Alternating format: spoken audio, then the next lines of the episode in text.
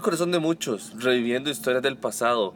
Algunos lo verán como un transgresor, otros como un progresista. Lo cierto es que estamos ante uno de los pocos, sino el último otro director de esta generación. De la caña se hace el guaro, se enorgullece en presentar nuestro primer especial, Quentin Tarantino.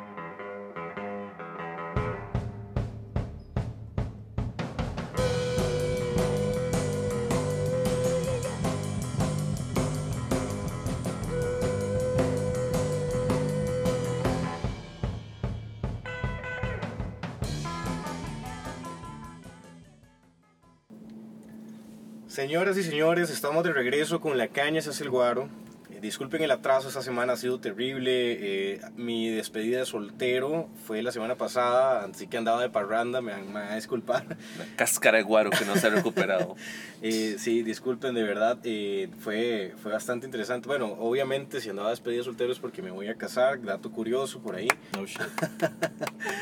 Eh, entonces, bueno, quiero decirles que volvimos, volvimos con todo y esta semana nuestro especial es de Quentin Tarantino y es un especial súper chiva, súper especial porque me tiene emocionadísimo el hecho de que la próxima semana, eh, que va a ser ya creo que segunda semana de julio, eh, ya estrena la novena. Y para los que no entienden la referencia a la novena, Ahora este lo especial es para ustedes, correcto. Exactamente. Entonces, eh, primero que nada, chiquillos, quiero presentarles al invitado de la semana. Estoy muy emocionado, súper especial, eh, señor Wax. Eso, gente. Muchas gracias por estar aquí, Johnny, eh, David, Richie. Eh, les agradezco el espacio. Yo soy, eh, bueno, más o menos cineasta, digamos, y me gusta mucho Quentin Tarantino. Aparentemente, me- acá mis compañeros saben. Entonces, en lo que pueda dar información, Exactamente. acá Eh, estamos para eso. esta, este especial es dedicado a lo único que tal vez mueve más masas que el miedo y es el cine. El Justamente. séptimo arte, la, la pantalla de plata. La delicia de la pantalla. Exactamente. Bueno, dato curioso, yo creo que aquí los, los cuatro presentes disfrutamos mucho el cine y de hecho parte del podcast a futuro lo que queríamos era dar muchos reviews sobre cosas que nos llamaban la atención. Te, les, les adelanto que para la próxima semana vamos a tener eh, un especial de Stanley Kubrick, entonces a los que disfrutan de Wow. Kubrick, eh, Ricardo nos va a tener bastante info. Ah, está Entonces, stay tuned porque de verdad vamos a va- venimos duro con esto y, y, bueno la, eh, vienen las otras secciones nuevas para que sepan esta sección le hemos llamado Ya come la pizza. Edición especial, streaming en Chile.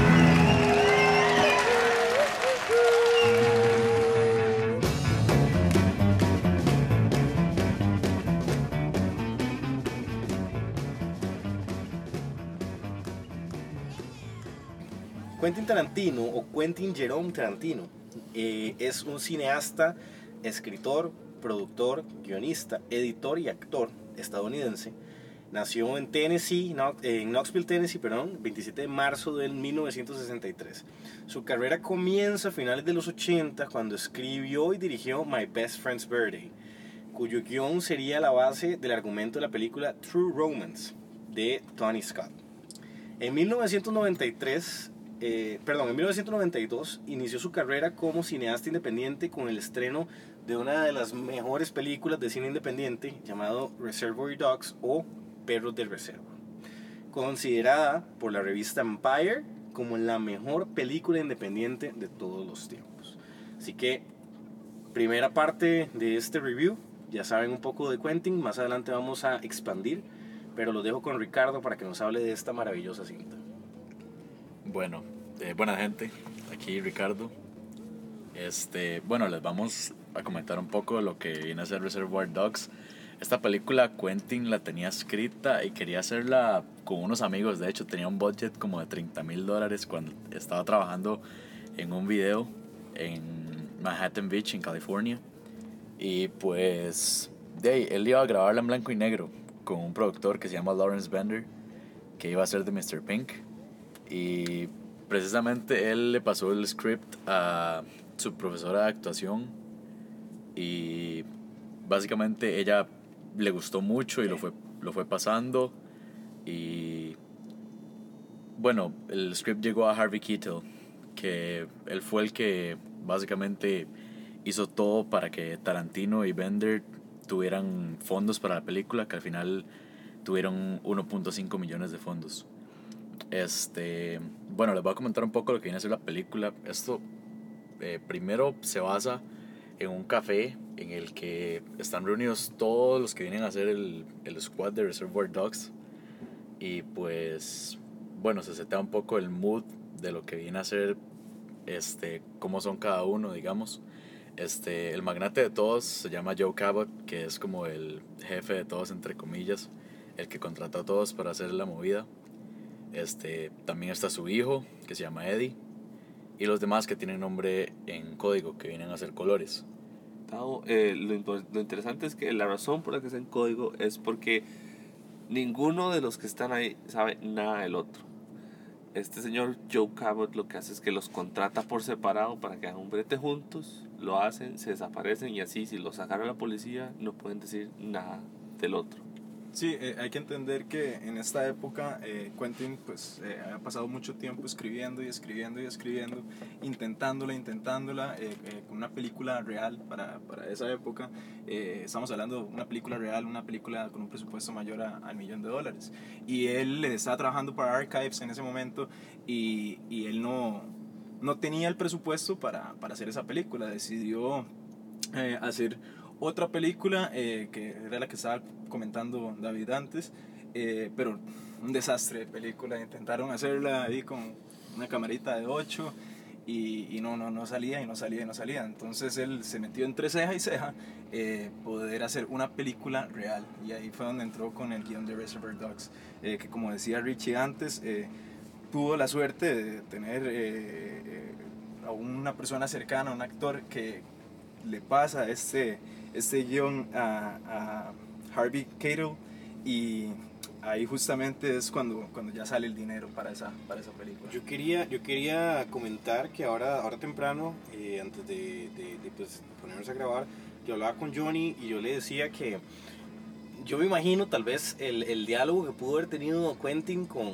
con, con Doris Bender o con los inversionistas que terminaron de dar el, el dinero, ¿verdad? Para, para, el, para el presupuesto y me los imagino diciendo, o sea, es que Quentin tiene una personalidad y ahora más, más adelante vamos a hablar de eso, él es como muy explosivo, muy directo. Y me lo imagino perfectamente diciendo algo así como, ma, yo les apuesto lo, lo que sea que me vayan a pagar de ganancia, que, que que vamos a pegar. Que la cinta pega. Que la cinta pega. Y si no pega, lo que sea que me tengan que pagar, lo hago de gratis. algo así como Freddie Mercury. Exactamente. Ajá, exactamente. no sé, no lo sé, esto es, esto es ficción, me lo estoy imaginando, pero no sería nada raro, ¿verdad? Teniendo en cuenta la, la, personalidad de él, sí. Y vean lo que sucedió. Que, para vender el proyecto a personas... Eh, Tienes que encararlo y decirles, yo creo en esto, me la Exacto. juego. Y vas a mencionar sobre el, el retorno que tuvo de, de, la película. no lo tenía pensado, pero para, para adelantarlo entonces, ya que no lo tenías pensado, tuvieron un, un presupuesto de 1.2 millones de dólares y retornaron 14 millones de dólares, 14 millones 600 mil dólares. Entonces, o sea, Quentin estaba de moda después de esa película. Exactamente, exactamente. Siga, Richie. Bueno, sí. Y bueno, como Johnny mencionaba antes, sí, la idea era que ninguno se conociera y así, pero bueno, algunos sí llegan a revelar un poco de información. Disculpa que te interrumpa ahí, eh, Richie. Es importante también entender el por qué el guion eh, es de esta manera. Él trató de hacer, eh, de ser lo más minimalista posible, utilizar una sola locación, no, no, no comprender qué estaba pasando sino hasta, hasta el final. Y, y, esto creo que es lo que hace clic con el público, el, el, hecho de que no sea lo mismo de siempre para, para esos años en los 90 estaban todo, todas estas películas de los 80 en donde se usaban múltiples locaciones, en donde el guion ya era pues un guion eh, que conocido, que era predeterminado por el, espectador y él llega a romper, a, romper estigmas con esta película. Eh, todo se resuelve a través de diálogo, todo se resuelve en una sola locación y esto lo que hace es que la película sea más económica, porque muy, o sea, un presupuesto de un millón doscientos mil dólares es, es, bastante bajo y que trae un retorno de 14 millones. Eh, y no solamente eso, sino que también es aclamada en el Sundance Fest. Y eso es algo muy importante porque, digamos que la propuesta fue, vamos a invertir todo en guion.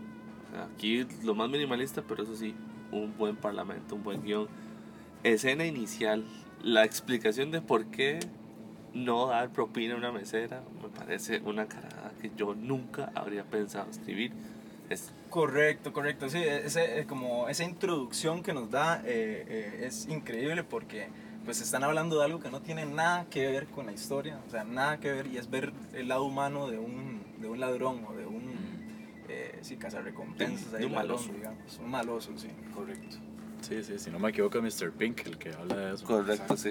Y sí, es algo muy impactante como Quentin intenta desviar un poco el tema hablando de otras cosas y así. Y es increíble lo, lo genial que él es. Eh, bueno, también en lo que viene a ser la película, él intenta no mostrar el golpe que ellos hacen en sí, principalmente por cuestiones de budget, pero después dijo que quería, que quería mantener la situación un poco ambigua para que la gente no supiera qué qué era lo que había pasado exactamente y así. Em, bueno, este... De hecho, él, de hecho, él eh, piensa eh, hacer esto también en teatro. O sea, él, eh, uno de sus planes eh, a futuro, después de terminar sus 10 películas, es eh, dirigir teatro y escribir para teatro. Y él dice que esta peli eh, se puede traducir al, al teatro o sea, súper bien, súper fácil, porque Sí, todo claro. se resuelve en una misma locación. Exactamente. Entonces, Sería eh, una obra que valdría mucho la pena ver. Sí, y que, y que, y que se puede ver en diferentes idiomas, ¿verdad? Entonces, Pues si, él la escribe bien para teatro, Exacto. Sí, sí, de hecho... yo, yo sería uno de los que estaría ahí. Ah, claro que sí, todos para Broadway a ver ese estreno. Claro que sí, sería maravilloso. Reservoir Dogs, el musical. Sí, sí. De hecho, casi todo lo que se filma es en el mismo edificio. Cuando filman parte de la casa de Mr. Orange, es en el segundo piso de, de donde está filmando la escena principal, de hecho. Ah, bueno, y, y yendo un poco más a la, a la vida de Quentin para ese momento, bueno, él, él todavía en ese momento trabajaba para Archives, o sea, hay que Sí, entender que él no tenía ni siquiera un carro, o sea, Era él pobre. no tenía, él era pobre, Él, ¿verdad? él se Entonces, estaba jugando el pellejo ahí. eh, ya estar dirigiendo a grandes ligas, eh, como los actores antes mencionados, pues eh, la rompe, la rompe totalmente. Él, él hace algo que muchos eh, cineastas en su época, ¿qué era lo que hacían los cineastas en su época? Era ir a la escuela de cine, matarse, matarse, matarse, hacer lo que los profesores querían que hiciera y entonces esto lo que estaba haciendo era una cultura en Hollywood en donde se repetían los mismos guiones, en donde las ideas se repetían y ya estaban... eh, ya estaban a un límite, digamos, o sea, estaban rebalsando ya eh, la misma receta siempre. Y sale él, una persona que no va a la escuela de cine, él dice que la escuela del cine, para él es el cine, Ah, es haber estado viendo películas, eh, pues eh, él rompe este, este esquema que, que ya traía Hollywood y, y le da la oportunidad a nuevos cineastas, Se eh, rompen eh, como Robert Guy. Ritchie, etcétera, sí, que, que se meten a Hollywood siendo independientes. Exactamente. Exacto. Correcto, correcto. Sí, es muy cierto, Quentin es alguien impresionante, la verdad. Y bueno, sí, básicamente después eh, se muestra un poco más lo que viene a ser después del golpe. Que lo primero que se muestra es Mr. Orange, que está en el carro lleno de sangre, en un carro robado con Mr. White. Y Mr. Orange está muriéndose y vuelto loco porque se va a morir. Y Mr. White intenta calmarlo. Ya en ese momento, este, ya tienen, ellos dos tienen una relación un poco más, más seria entre amistad, entre comillas, que lo que viene a ser el golpe en sí, porque ya se saben los nombres de cada uno y así. Y Mr. Orange sabe dónde vi- viene Mr. White. Y bueno, después cuando llegan al, al hangar, si se puede decir así, Es como un almacén, más Sí, como un almacén. Este, bueno, Unas Mr. bodegas ahí. sí, Bodegas, sí, unas ah. bodegas, unas bodegas. Este, ya Mr. Orange está que se muere y está, se tira al piso y Mr. White está súper preocupado por él, quiere que ya Joe venga para, para poder conseguirle un médico y pues básicamente eso es lo que sucede ahí hasta que llega em, este ¿quién es el que llega después? Llega Mr. Mr. Blunt, yo creo. Mr. Blunt, sí. Mr. Dice. Y, y ya entendemos también que, que desde, desde un inicio eh, pasa esto que no tiene nada que ver con la historia. Quentin nos presenta a los personajes de esta manera y luego pues ya ver eh, esta situación, algo con lo que los personajes, eh, algunos de los personajes principales están lidiando, en donde no se conocen y están en esta situación. Eh, para mí lo más fuera de, de, de eso, que es una historia súper interesante, o hasta el momento uno está intrigado en la, en la película, lo que me parece todavía más loco es eh, ver la cantidad de sangre. O sea, es una cantidad de sangre que no se ha visto en el Sí. cine durante mucho tiempo. Y eso es algo clave porque esa es una firma de Quentin Tarantino. Cualquiera que haya visto una película de Quentin Tarantino, que vamos a mencionarlas todas, eh, Pues, si nos da tiempo, ojalá que sí, es la sangre. Él no tiene reparos con eh, la crueldad o la crudeza, digamos, Por de eso- escenas que, que pueden suceder en la vida real. Claro, él se exagera, porque él exagera, él usa se, pasa, pero, pero eso hace que la- el público tenga una reacción impactante y eso le favorece muchísimo. este, digamos que él también está influenciado, digamos, por los amiguitos de él, como Robert Rodríguez, un de Dead, como Tom Savini, que es un experto en los efectos especiales. Todas estas cosas hacen que él, digamos, a la hora de tirar sangre, no se mida, porque para él es como darle más realismo, muy visceral a las, Sí, a las hay, hay que, escenas. hay que entender también, eh, Johnny, que el Mae, eh, lo que es eh, Quentin, eh, está influenciado por muchos tipos de cine, ¿verdad? Que vio desde niño, eh, desde géneros de Black Exploitation, como también géneros como Grindhouse, eh, mucha sangre, mucha violencia, eh, eso era lo que él consumía como, como espectador desde niño. Eh, su mamá no tenía problema en dejarlo en el cine viendo películas y esa era como la casa de él y él tenía que ver lo que saliera en el cine y en ese momento eh, el público blanco no veía tanta sangre como el público negro. Y el público negro eh, con tanta violencia eh, veían más finales felices. Venían con esta onda desde, desde Disney de los finales felices y también las películas estas de los 80s de comedias románticas y todo eso está lleno de puros finales felices. Y él estaba con el contraste, o sea, viendo cine que, que nadie estaba viendo. Y, eso es lo que hace que en los noventas pues surja la, la, la cantidad de películas thriller que, que, se, que se hacen desde los 90 hasta el presente, ¿verdad? Correcto. Sí, es cierto. Tienen toda la razón. Y bueno, también se nota un poco, uno empieza a notar que Mr. Blonde es alguien un poco descabellado, alguien, Exactamente. alguien a que le falta un tornillo para ser más franco con esto. Y, pero bueno, la cosa es que de ahí, Mr. Orange está sangrando. Mr. White está como loco viendo a ver cómo hace para que yo vuelva.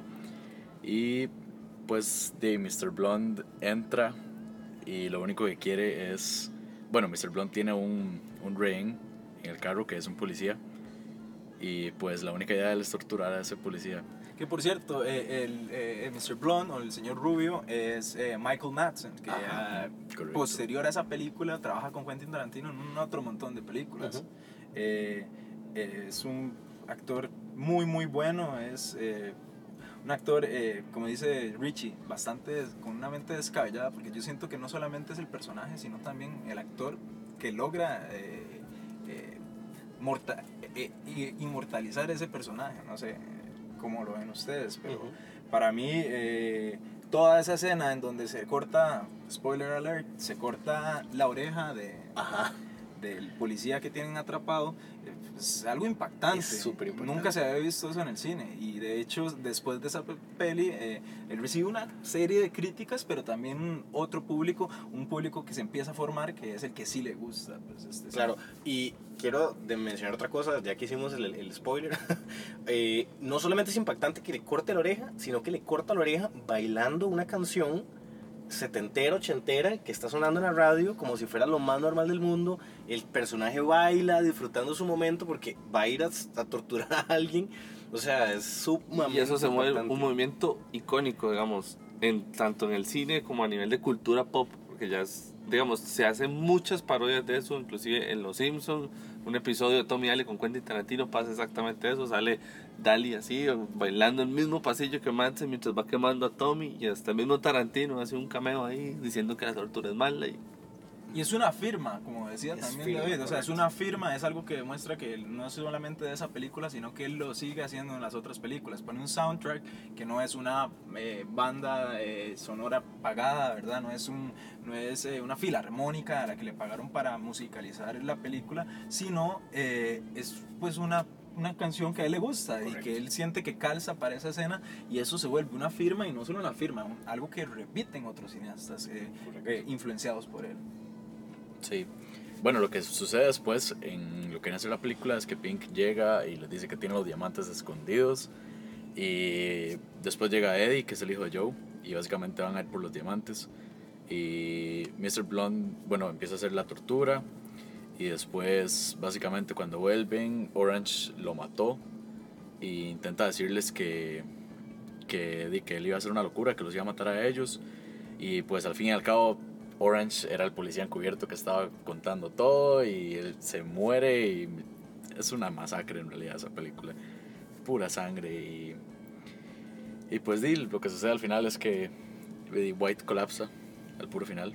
Y sí, básicamente en eso se resume la película. En, como para agregar un poco, eh, el, el último, el último cuadro, que es sumamente genial para mí, es lo que le termina de dar como la grandeza a esta película, es que cuando uno se entera que Mr. Orange es el, ma es el, es el bueno porque es el policía, pero al mismo tiempo es el malo de la trama, sí.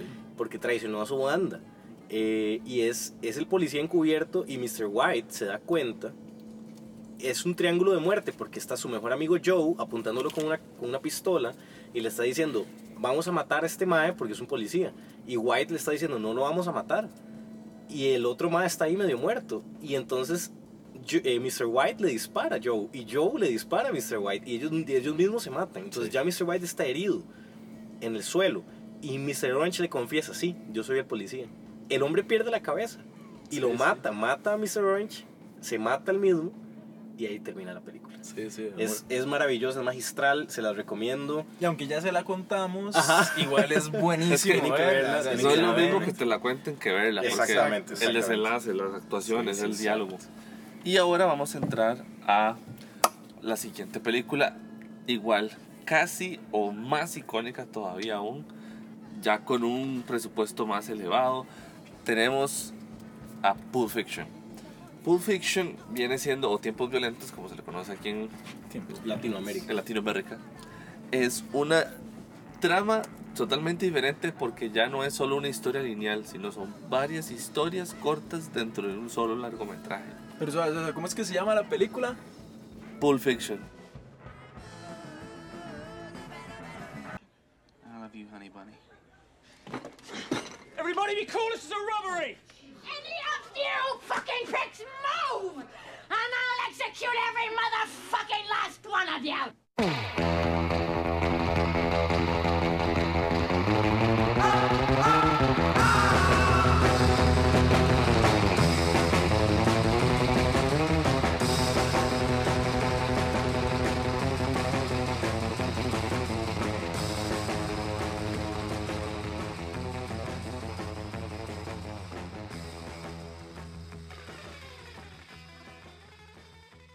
La cinta empieza con este dos matones que andan este, recorriendo los caminos de Los Ángeles, de Los Ángeles, este, comentando así, totalmente historias random, igual que como empieza Reservoir Dogs.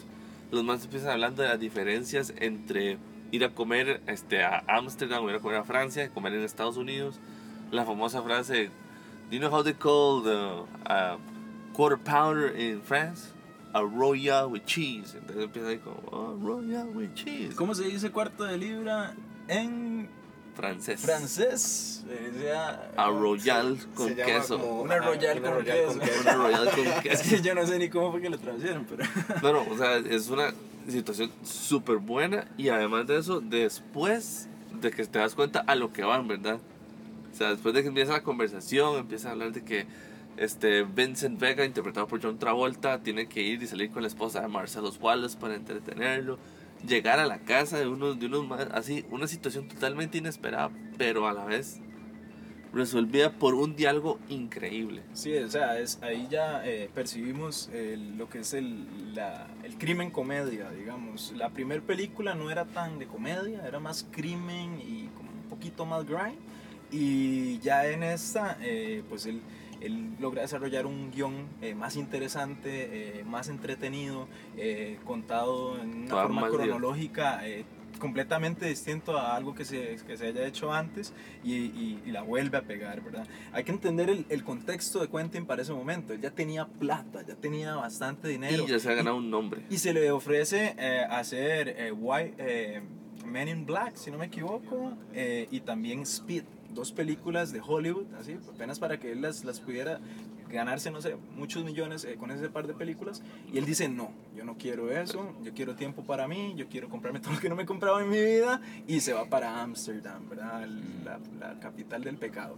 Y, y se sumerge en Ámsterdam, en un apartamento que él alquila, no, no sé exactamente cuántos meses, pero lo alquila por varios meses para poder escribir esta historia. Increíble. Entonces, bueno, está esa, la historia de los dos más cuando le disparan a, bueno, al muchacho que le roba algo, a, el, digamos, al gángster para el cual trabajan los dos matones, se llama Marcellus Wallace. Nunca se sabe qué es. De hecho, lo único es que se abre siempre ahí misterioso, se abre la valija y nada más es como que una luz ilumina y dice, aquí está, asiente con la mirada. Y sale otra frase icónica del cine para la posteridad, que es el pasaje de Ezequiel, que no es real el pasaje, pero igual es uno de los pasajes más famosos del cine, que si quieren oírlo, se lo recomiendo, está en Spotify. Lo vamos a poner, lo vamos a poner, vamos a poner el extracto después de, después de cerrar la sección de Pulp Fiction, entonces lo van a escuchar. Con la voz de Samuel L. Jackson. Sí, Samuel L. Jackson, eh, excelente actor, es el primer contacto que tiene con Quentin Tarantino en esta película, es también uno de esos actores que se vuelven de los favoritos de Quentin. De hecho, Quentin ya, ya, pues, ya lo había visto, ya parece, para ese tiempo ya, ya Quentin sabía quién era Samuel L. Jackson. Lo que pasa es que él no supo cómo, cómo meterlo en, en, en Reservoir Dogs. Bueno, él hace, ha- hace un, un casting para Reservoir Dogs, pero no logra quedar en el casting. Entonces, eh, pero igual Quentin queda con esta idea de utilizarlo para alguna otra película y lo mete en esta película. Acá Quentin se da cuenta que, eh, bueno, eso lo dice Quentin, eh, ¿qué es lo que pasa? Que Samuel. Jackson no solamente lee o, o se aprende sus, sus diálogos, sino que Siente. los recita como poesía. Eso es lo que Sí, dice sí. Quentin Tarantino. Él lo recita como si fuera una poesía. Él traduce el diálogo que él escribe como en una poesía. Y, y ahí es donde engancha a Quentin y, y luego vamos a ver que, que se repite en varias películas. Inclusive ellos se respetan mucho, digamos, a nivel de, de guionista y actor, ellos respetan mucho el material uno del otro y Quentin, o sea, le encanta escribir para él mucho. Este, uno de los puntos interesantes, digamos, el cierre es cuando este, te das cuenta que al final todo el trabajo que hicieron para recuperar esto lo ven perdido porque al inicio hay una pareja este, tratando de, de ver los pros y los contras de asaltar un restaurante. Pasa esa escena, entramos al intro, recorre toda la historia y llegando al final te das cuenta que donde estaban ellos almorzando después de una serie de malos eventos es el restaurante que van a asaltar esta pareja y se vuelven a robar el maletín. Así es. Así Es, es. es- es- se le considera como una comedia oscura o una Muy. comedia como de humor muy negro porque se- es una serie de eventos desafortunados para todas las personas de las diferentes historias. Son como cuatro historias o cinco historias con diferentes personajes que no estamos mencionando por un tema de tiempo, pero de nuevo se las recomendamos. Pulp Fiction la pegó y la pegó en grande. Y una vez que sale Pulp Fiction, ya Quentin Tarantino es alguien en el cine es alguien muy reconocido. Y de eso vamos a hablar para la tercera película que fue su primer strike o su primer error. What does Marcellus Wallace look like? What? What country you from? What? What? What ain't no country I ever heard of? They speak English and what? What? English, motherfucker! Do you speak it? Yes. Then you know what I'm saying. Yes. Describe what Marcellus Wallace looks like. What? Say what again? Say what again? I dare you. I double dare you, motherfucker. Say what one more goddamn time. He's, he's black. Go on. He's bald. Does he look like a bitch? What? Does he look like a bitch? No! Then why you try to fuck him like a bitch, Brett? He didn't. Yes, you did. Yes, you did, Brett. You tried to fuck him. And Marcellus Wallace don't like to be fucked by anybody except Mrs. Wallace. You read the Bible, Brett? Yes. Well, there's this passage I got memorized. Sort of fits this occasion. Ezekiel 25, 17. The path of the righteous man is beset on all sides by the iniquities of the selfish and the tyranny of evil men. Blessed is he who, in the name of charity and goodwill, shepherds the weak through the valley of darkness. For he is truly his brother's keeper and the finder of lost children. And I will strike down upon thee with great vengeance and furious anger those who attempt to poison and destroy my brothers. And you will know my name is the Lord when I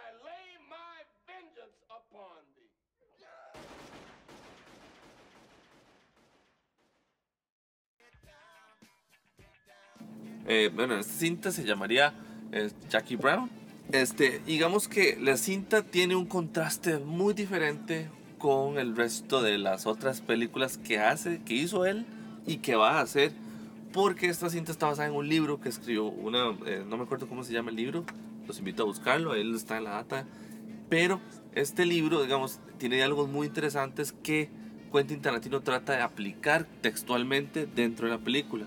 Entonces son diálogos que no van con el estilo que el Maya ha tenido hasta ahora de escribir. Y eso es algo que a los fans que ya tenían no les gustó, pero a la crítica sí.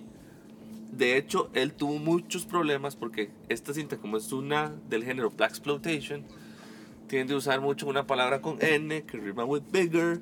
Entonces. Niga. Gracias. Ok. Fu. Lo siento. Vamos Ya. a poner un pip. no pudimos esquivar esa bala, no se iba a poder. Pero eh, digamos que hubo como una serie de contrastes porque todo el mundo era como, hey, ¿por qué el hombre blanco está usando la palabra Correcto. Ok, eh, eh, eh, Johnny, sorry que te interrumpa. Ahí, digamos, en medio de estas dos películas hay que entender cómo cambia el contexto de, de Quentin, ¿verdad? Él ya pasa a tener mucho dinero. Él recibe varios premios eh, por guion original, ¿verdad? Eh, también Primer, recibe, primer Oscar. recibe el primer Oscar. eh, pues recibe mucha atención y a él le gusta la atención. A él le encanta la atención. Entonces, eh, a través de esta película, él se propone hacer algo diferente. Él ya no va a seguir con este género eh, de crimen, ¿verdad? De ese género de gangsters, sino que él quiere algo nuevo. Y devolviéndose a su infancia, eh, él veía muchas películas de Black Exploitation. eh, Barrera, pues él tenía, él tenía en mente hacer una película de Black Exploitation en algún momento de su vida y ahí es donde eh, pues escribe Jackie Brown, eh, inspirado en, en, en esas películas que él veía de niño. Eh, hay que entender también eh, la, la actriz que sale en esta película, ya les digo el nombre, es Pam Grier. Ella era un eh, ícono para el Black Exploitation. Entonces, eh, él escribe esta, esta película pensando en ella. O sea, ella pensando en ella como ni siquiera la casteó. O sea, era ella la que iba a salir en la película. Y eso fue lo que le gustó al, al público negro. O sea, el público negro eh, agarró esta película y primero no les gustó que la haya escrito Quentin y que haya utilizado esta palabra eh, en toda la película, pero sí les gustó que, que le diera casting. oportunidad al, al cast, ¿verdad? A un montón de personas negras que, que no se les daba oportunidad y a ella justamente que ya estaba eh, olvidada en el cine eh, desde una década anterior. Entonces, eh, él, él trata de revivir, así como lo hizo en, en Pulp Fiction, que revivió a John Travolta, así estaba tratando de, de- de Revivir a Pam a Pam también en- en- con esta película. Ahora, este, ya en términos muy sucintos, porque la trama no es muy complicada, es una este, azafata de vuelos que se queda corta de dinero y decide pedirle ayuda a un narcotraficante y un vendedor de armas, que en este caso vuelve a ser Samuel. Jackson, y entonces, donde está haciendo los negocios para él, la cacha la policía y le dice, ok, ahora usted va a ser nuestro contacto para ir a atrapar al traficante. Es una trama muy sencilla, muy diferente de los, digamos, de los plot twists que tiene Tarantino en sus películas anteriores. Un dato curioso para esta película es, digamos, su este pleito o discusión con Spike Lee, porque Spike Lee el, en su rol de yo soy el policía de la cultura afroamericana en Hollywood, el hace eso mismo, o critica el uso de la palabra negro en la película diciendo que es racista que lo diga, a lo cual Tarantino le contesta, no, porque yo lo estoy escribiendo para un personaje específicamente, lo cual inclusive Samuel Jackson le apoya. Así es. Correcto. Así es. Y tomando la acotación de que Spike Lee, pues, digamos, desde Downright no había hecho nada en un montón de tiempo, nada que valiera la pena. Así es. Ese fue un conflicto entre ellos dos, digamos, eh, de, de declaraciones. Eh, le daban declaración a un medio y el otro respondía a otro medio y, y, pues fue bastante controversial. Eh, es interesante también esa película que sale Robert De Niro. Y en esa época Robert De Niro pues estaba ganando mucho dinero, era un superstar de Hollywood. superstar, correcto. Entonces es la primera película con la que ya Quentin eh, interactúa y dirige a un superstar de Hollywood. de A un- a un pesado, A- uno pesado. pesado, pesado. Eh, pues es una experiencia nueva para, para Quentin. De hecho, él decía que, que él lo trataba con demasiado respeto, que él se pasaba del respeto que le daba, al punto que Robert le dijo como, "Mae, no, tranquilo. o sea, Usted es el director. usted es el director, usted puede hacer lo que usted quiera. Perfecto. Bueno, eh, habiendo hablado ya de, este- de estas tres primeras películas, vamos a pasar, vamos a adelantarnos seis años después de que sale, de que sale Jackie Brown y vamos a hablar sobre una de las, me permito decir, una de las primeras estrellas o joyas en la corona de Quentin Tarantino. Vamos a hablar sobre Kill Bill.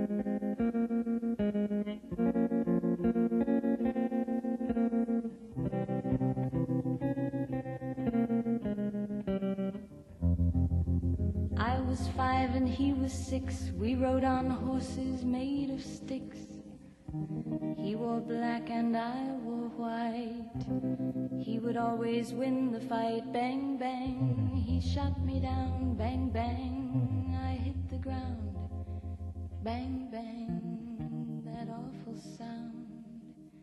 Bang, bang. My baby shot me down. 2003-2004. Volumen 1, volumen 2. Kill Bill es una, como les digo, es una de las joyas o una de las primeras joyas de la corona de Quentin Tarantino y se tomó seis años en escribir y pensar en esta trama. Muchos fans, eh, bueno, no lo hemos mencionado, pero voy a hacer la mención. Él, en algún momento de su carrera, la verdad no estoy seguro cuándo y si lo tienen, me, porfa, me dicen. eh, él dijo: Yo voy a hacer solo 10 películas en mi carrera Así es. Esta, hay mucha, mucha gente que dice que Kill Bill 3, que no ha salido, eh, va a ser la última película. Porque eh, los personajes, o principalmente la personaje que podría darle vida a esa tercera película, ya tendría suficiente edad en estos tiempos, digamos, para poderla interpretar. Pero vamos a hablar de eso. Kill Bill viene a ser la primera vez que Quentin Tarantino utiliza el spaghetti western, el estilo spaghetti western, que son de las películas eh, viejas de vaqueros, digamos, y lo mezcla con películas de samuráis y de ninjas de los 70s. Eh, al mismo tiempo utiliza el raconto. Ahora, esto del spaghetti westerns para las personas que no son tan aficionadas al cine, pues eh, hubo una época en donde se hacían muchos westerns en Italia y estos westerns los transmitían también en Estados Unidos, pero los transmitían por televisión. Correcto. Entonces Quentin eh, de chiquillo pues le tocaba sí o sí ver eso porque era lo que había en la tele. Correcto. Sí, en una época en la que, digamos, el western había pasado de moda para la industria de Hollywood, y entonces los italianos recién retomarla. De hecho, de esas salen muchas joyas muy, muy chivas, como son Por unos dólares de más, El bueno, y el feo, el famoso close-up que empiezan como desde abajo y van subiendo hasta la cara, eso nace el spaghetti western. Y mucha de la influencia también de esta película Kill Bill viene también de películas, este, y también de, de Kung Fu, de la época, donde sale, por cierto, un personaje que hace un cameo en los dos volúmenes, del cual hablaremos más adelante. Correcto. Esto del, del spaghetti western también se caracteriza mucho por movimientos de cámara, por eh, pues, los planos que se utilizan. Hay un plano que se llama el plano italiano, ¿verdad? Es un plano que corta las rodillas y pues ese plano no se utilizaba mucho eh, si no eran westerns, eh, no se utilizaba en, en otro tipo de películas. Y él lo implementa aquí con, con Kill Bill y con, cuando ella pues tiene la katana en vez... Era clásico ver en los westerns eh, el hombre agarrando eh, la pistola, ¿verdad? Entonces, para que pudieran ver las pistolas, se tenía que cortar el plano a las rodillas. Eh, él lo hace exactamente igual, pero ella con la katana levantada en vez del arma. Y eso, pues, es, es- es algo Es un movimiento, revolucionario, sí, totalmente. es un movimiento insignia, como él siempre trayendo lo, lo viejo y dándole ese toque fresco y Y esta moderno. película en general, o sea, tiene un montón de firmas de, de Quentin. Sí, tiene un montón de rendiciones a de cultos. rendiciones, correcto, sí. Porque también- como homenajes a lo, que él veía, a, a lo que él veía cuando estaba pequeño. Inclusive el intro de Kill Bill volumen 1 es este, de hecho el intro de la productora que hacía las películas de Kung Fu China en los años 70. Entonces, digamos, ese, ese Shaun Scope Si ustedes buscan, por ejemplo, una cinta como La Cámara de los 36 Shaolins, que está en Netflix, por cierto, les invito a que lo vean, es exactamente ese intro. Correcto. Bueno, para entrar un poco en la trama, eh, esta película es de mis favoritas, eh, así que la voy a hacer con mucho, mucho aprecio.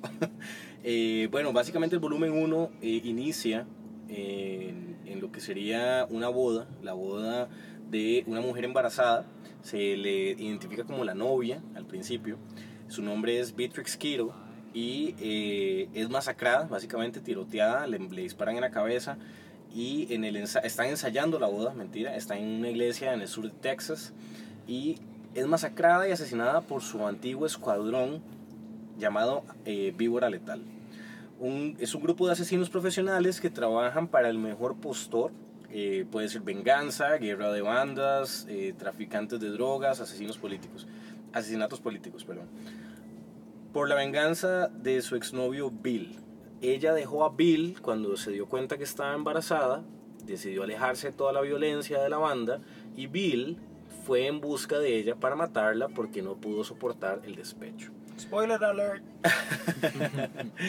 Entonces, eh, bueno, a lo largo de la película se trata de cómo ella despierta del coma años después, creo que fueron tres o cinco años después, que ella ya se levanta, se levanta totalmente paralizada porque lleva mucho tiempo en cama, ya después de que el cuerpo se encuentra en coma y una persona se levanta, no es como que se puede mover inmediatamente, lleva mucho tiempo tiesa, entonces es muy difícil de verdad moverse. Y en la película muestran a Beatrix como no solamente una guerrera, sino como una guerrera sumamente poderosa. Entonces, en la película, ella cuando se despierta y se da cuenta que está haciendo, perdón, que está en cama, que está despertándose de un coma, ella lucha con su cuerpo para poder volverse a mover. Y de hecho hay una escena sumamente icónica donde ella está subida en, la- en una van de una persona a la que ella le robó el carro. Pussy y ella, Wagon. ella, exactamente, el, el carro se llama The Pussy Wagon. y ella, Pussy Wagon. ella vuelve a ver sus pies y ella le dice, ok, vamos a mover el dedo gordo. Qué bueno, sí. Y pasan como cinco horas, literal sale así como cinco horas después y apenas lo pudo mover. Sí. Y hizo, ok, eso fue difícil, vamos con todo lo demás. Le interrumpo porque eh, esto del, del pie es un fetiche de, de Quentin. Ah, no ¿verdad? sabía. Pues Quentin tiene como un fetiche con los pies y eh, eso se nota en sus películas. Podemos ver en Death Proof cómo empieza la película con unos pies, ¿verdad?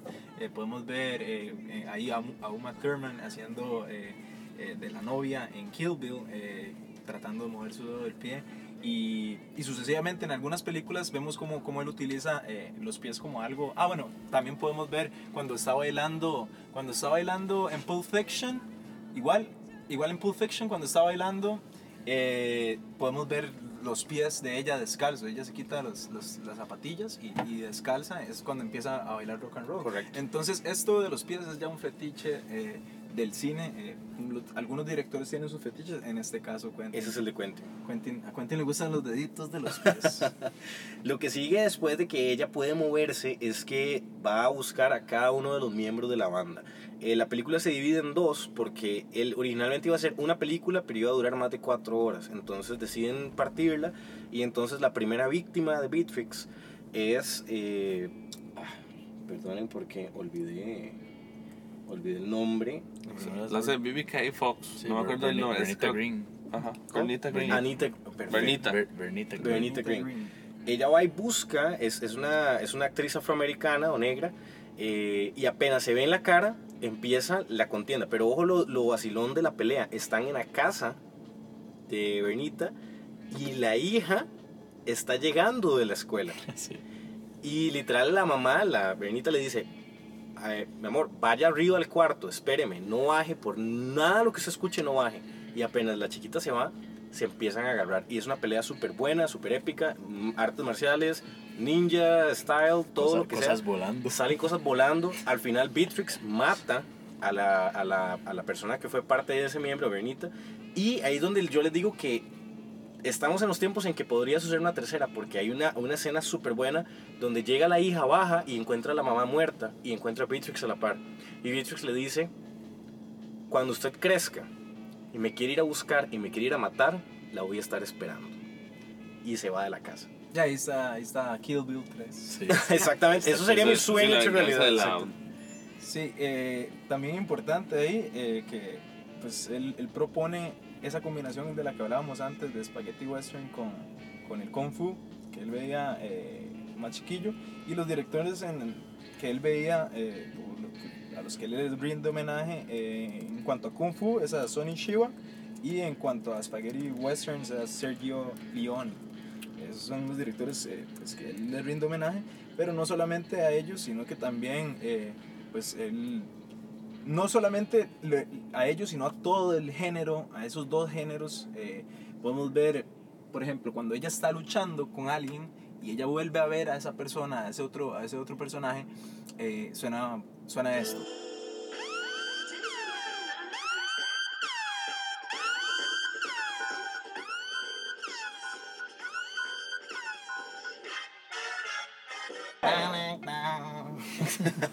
Exacto. Esa película trajo muchos efectos especiales que ya estaban olvidados, muchos efectos de sonido que ya estaban olvidados y bueno, básicamente lo, lo vino, lo vino a, a- a revolucionar. Bueno, lo que sigue después es que Beatrix va a buscar al mejor creador de armas, eh, de, de- de- Hanzo. de katanas, mejor dicho, de katanas que existe en el mundo. Wow. Es, es legendario Increíble. y es Hattori Hanzo. Hattori Hanzo, para darles un poco de contexto, está retirado en este mundo, en este universo que crea Quentin Tarantino, ¿verdad? Y él juró por su vida no volver a hacer nunca un arma que pudiera quitarle la vida a alguien. Y Beatrix va, lo busca y le dice que ocupa una katana, pero no para cualquier persona, es para matar a Bill. Y Hattori Hanzo rompe su voto Sí. Yo la hago de y cuando le entrega la espada, cuando, cuando le entrega la espada, le dijo, yo juré por mi vida nunca voy a volver a hacer esto, pero te digo una cosa, si tú y Dios se toparan en un camino, esta espada cortaría a Dios. Wow. Mae, esas varas me ponen, me ponen la piel de gallina. Para que entiendan un poco el público, eh, una katana es esta, esta arma que es un, pues un, como un sable, como, un- como una espada japonesa que lograba cortar a personas literalmente a la mitad. O sea, eran, eran espadas que estaban hechas para eso, para poder cortar un cuerpo a la mitad. Correcto. Y, y que y fuera un corte limpio, o sea, no... no Lo usaban que- los samuráis. Lo usaban los samuráis, correcto. Entonces, eh, bueno, Dato curioso, para sostener una katana usted ocupa su dedo meñique, si no, no la puede sostener. Por eso Oh. los japoneses, los yakuza sobre todo, cortaban los dedos meñiques cuando alguien cometía algo para que no pudieran sostener una katana nunca. Oh, Porque eso la no forma de, de utilizarla necesitaba. ¿Qué? Eso no lo sabía. Yo tampoco, pero está muy. Interesante. Bueno, resulta ser que ella, una vez que tiene en su poder el, el- el- la- el poderoso sable, el último sable que, el, que construyó Hattori Hanzo, ella decide ir a buscar al, a la- la- al antagonista de este primer volumen, llamada Oren, Oren Shi, creo que es, eh, ya les confirmo. Orange, Oren Ishii. Oren Ishii. Y decide que es tiempo de que su vida termine. Ahora, Oren, Oren Rishi eh, se da una introducción y una, una, un poco de historia sobre ella. Es un personaje sumamente interesante. Fue violada cuando fue niña eh, por los Yakuza, por el jefe de los Yakuza. Y ella, a partir de ese momento, decidió que se iba a dedicar toda su vida a, a vengarse hasta que lo logra. Con 14 años mata al jefe de Yakuza y se convierte en la, pues en la niña, ¿verdad? Que acabó con su vida. Después de que estuvo con Bill en, la- en el escuadrón de asesinos, ella vuelve a Japón eh, y se hace la jefa de la Yakuza japonesa. Entonces, de hecho, ella está acompañada por un escuadrón llamado Los 88 Locos. Y es, un, es una banda enorme de 88 personas, pero en realidad son más, son como 100 y resto de personas. No, una terror chino. Es un aterro de japoneses que, que, los, que, la andan siguiendo, que la andan siguiendo siempre porque son sus guardaespaldas personales. Eh, Beatrix llega a Japón con su, con su espada nueva y va al restaurante donde está, eh, donde está Oren. Y la abogada personal de Oren está dentro del, del restaurante. Beatrix la ve y una vez la reconoce y dice, tengo que hacerme con esta. Ajá, y vienen los efectos de sonido. Está sonando de fondo la canción que pusimos de intro hace poquito. Y entonces, cuando la ve, eh, ella sale como del baño. O sea, la, la abogada de Oren sale del baño. Y Beatrix, sin aguantarse las ganas, saca su katana y le corta el brazo de tajo. no le dejó pero ni el codo, lo, lo corta de tajo y empieza a salir la sangre. O sea, ya llegué. Exactamente. En ese momento, toda la yakuza japonesa que está reunida en ese restaurante se vuelven y empieza una de las batallas más épicas del cine moderno. Y básicamente Beatrix se agarra con los 88 locos. O sea, imagínense que se abren unas puertas y salen asiáticos y asiáticos y asiáticos y todo, y corre sangre, pero lo interesante de, de- de ahí, de esa escena, es que para no hacerla tan violenta, debido a la cantidad de críticas que él había recibido en las otras películas, él decide de una manera estética resolver el tema de la sangre.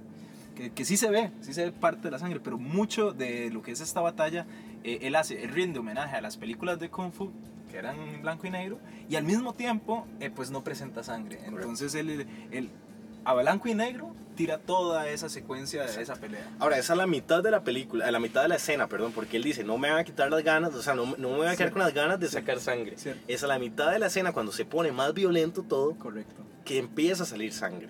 Y entonces, eh, bueno, Oren, que se da cuenta que llegó Beatrix por ella, porque ya todos lo saben, ya todos saben que Beatrix re- revivió, ya todos saben que la madre está vi- eh, buscándolos y ella sabe que su tiempo llegó. Después de que Beatrix acaba con absolutamente todos los 88 locos, tienen una de las batallas que hacen, rinden más homenaje a los samuráis, porque es sumamente honorable. Correcto. Y Beatrix le termina de dar una muerte honorable a Oren. No voy a describir esa escena porque es sumamente buena y yo quiero que la vean. Entonces, porfa, eh, si tienen tiempo, go for it. Eh, vayan por eso. Sí. Datos curiosos de volumen 1. Tuvo un presupuesto de 60 millones de dólares y recaudó más de 333 millones de dólares. También, una vez que acabó con los 88 locos, después de, como les digo, una de las batallas más sangrientas que he visto, por lo menos hasta este momento, eh, Beatrix se vuelve hacia todas las personas que quedaron vivas y les dice una frase icónica en japonés. Ella vuelve y les dice, todos aquellos que sigan vivos se pueden ir, pero sus miembros, las partes del cuerpo que yo les corté, se quedan aquí. Ahora me pertenecen. Y eso es genial porque es un tributo enorme a la tradición de los samuráis japoneses. Cuando sale volumen 2, y chicos, por un tema de tiempo vamos a tener que cerrar en volumen 2, pero les prometemos que la próxima semana vamos a volver con todas las que nos hacen falta porque es un, es un tema sumamente interesante. Volumen 2 es básicamente ella buscando al resto de personas. Ella ya se vengó de las dos más difíciles. Ahora va por lo más fácil. Y la, ella hace un, en- al final de la película 1, va en un avión, escribe una lista y va, va tachando con un, con un pilot rojo las personas que ya mató. La última persona es Bill. Entonces, la última película o volumen 2, ella busca uno por uno de nuevo a cada una de las personas, pero le da más trasfondo a cada uno de los personajes. Y se explica cómo fue que ella se hizo tan poderosa.